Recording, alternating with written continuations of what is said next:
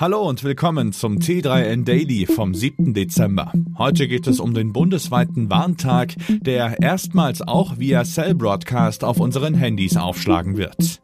Außerdem Filterwunder-App, Meta Quest 2 in Deutschland, Apple räumt den App Store um, Alexa will Spiele steuern.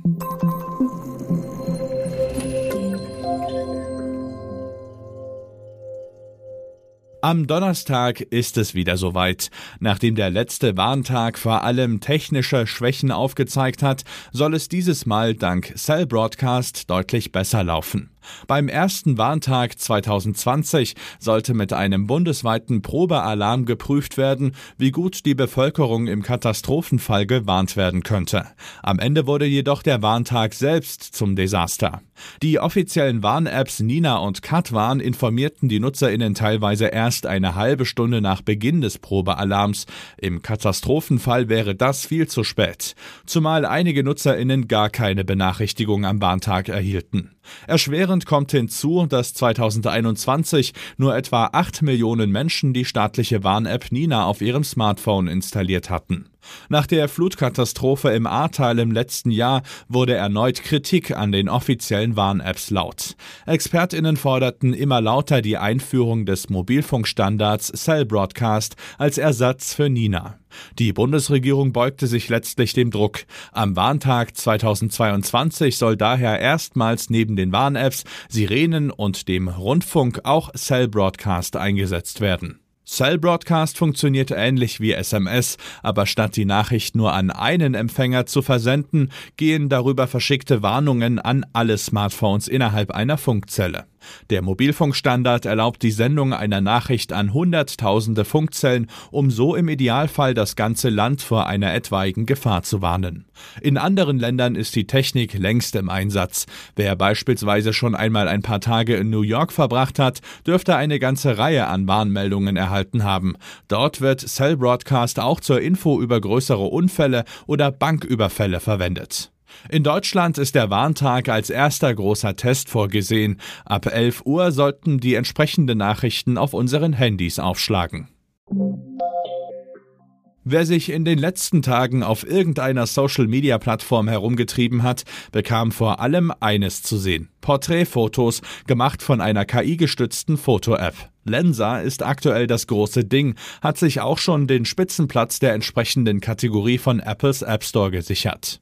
Ganz neu ist das Ding aber keineswegs, auch der Anbieter ist bereits bekannt. Hersteller Prisma Lab selbst beschreibt die Funktion auf der eigenen Website knapp und treffend in einem Satz.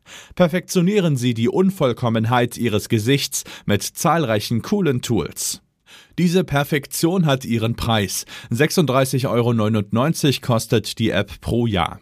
Aber mit dem Launch des neuen Magic Avatar Features Ende November hat Lensa eine steile Erfolgskurve hingelegt. Die Social Media Feeds sind voll mit Freundinnen, Bekannten und Promis als Cartoonfigur. Prisma Labs wurde 2016 durch die App Prisma bekannt, die Fotos in bunte Gemälde verwandelte. Prisma wurde damals schnell zu einer der am häufigsten heruntergeladenen Apps der Welt und gewann die Auszeichnung App des Jahres, sowohl im App Store als auch bei Google Play. Lensa AI hat aber auch Probleme im Gepäck. Das Missbrauchspotenzial ist groß. So können mit Lensa beispielsweise einfach Not Safe for Work Fotos gebastelt werden, ohne dass die abgebildeten Menschen etwas davon wissen. Wie nicht selten bei KI-Anwendungen stellen sich auch Fragen des Urheberrechts. Außerdem gibt es zumindest potenziell ein Datenschutzthema. Wenn Lenser-Fotos beispielsweise in soziale Netzwerke hochgeladen werden, so geben NutzerInnen damit dem Unternehmen die Erlaubnis, die Bilder zu Werbezwecken zu nutzen. Meta will das Weihnachtsgeschäft auch in Deutschland nicht verpassen und kommt gerade noch rechtzeitig mit einem neuen Angebot um die Ecke. Ab sofort ist die Meta Quest 2 hierzulande verfügbar. Das VR-Headset ist über meta.com ab 449 Euro erhältlich. Die Quest 2 gibt es in der ursprünglichen Version bereits seit 2020. Das Gerät durfte aus kartellrechtlichen Gründen aber vorübergehend nicht in Deutschland verkauft werden. Grund war die Koppelung der Brille mit dem Facebook-Konto als Single Sign-On-Lösung. Dieses Problem hat Meta inzwischen mit der Schaffung eines eigenen Kontos gelöst. Dank des Meta-Kontos könne die Meta Quest 2 auch ohne Facebook-Konto genutzt werden. So hätten alle mehr Flexibilität und Kontrolle darüber, wie er oder sie VR nutzen wolle und ob Facebook und Instagram Teil des VR-Erlebnisses sein sollen, formuliert Meta den neuen Ansatz. Tatsächlich erfreut sich gerade die Quest 2 inzwischen nicht zuletzt dank einer recht großen Auswahl an Apps aus den Bereichen Gaming, Fitness, Bildung weltweit wachsender Beliebtheit. Zum Angebot gehören Multiplayer-Games wie Cookout, Among Us VR, Walkabout, Minigolf und Eleven Table Tennis. Sportangebote wie The Climb 2 und The Thrill of the Fight zeigen den breiten Einsatzbereich der VR-Lösung. Inzwischen gibt es auch einige Lizenzmodelle. In Deutschlands sprunghaft angewachsener Football-Fangemeinde könnte dabei insbesondere NFL Pro Era auf Interesse stoßen. Apple will den App Store umbauen und kündigt das bisher größte Upgrade mit neuen Preispunkten und Tools an. EntwicklerInnen erhalten dem Konzern zufolge 700 zusätzliche Preispunkte und neue Werkzeuge zur Preisgestaltung. Durch das Upgrade soll es leichter werden, Preise für jedes Land und jede Region im App Store festzulegen, Wechselkursänderungen zu verwalten und vieles mehr, so Apple.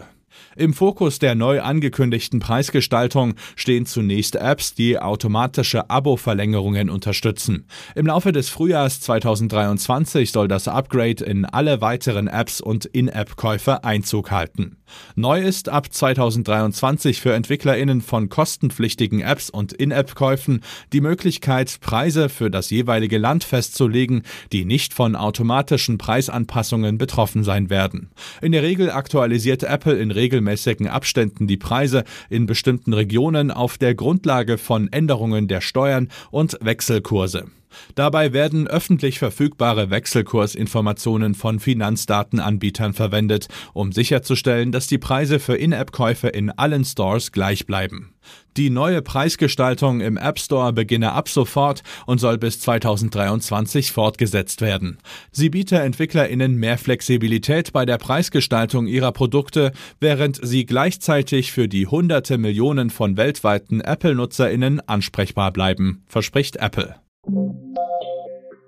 Amazons Alexa soll künftig auch für Gamer arbeiten. Ein neues Trailer-Video von Dead Island 2 zeigt die Integration von Alexa Game Control in dem Zombie-Shooter. Es ist das erste Mal, dass man Spielen über dieses System Befehle erteilen kann.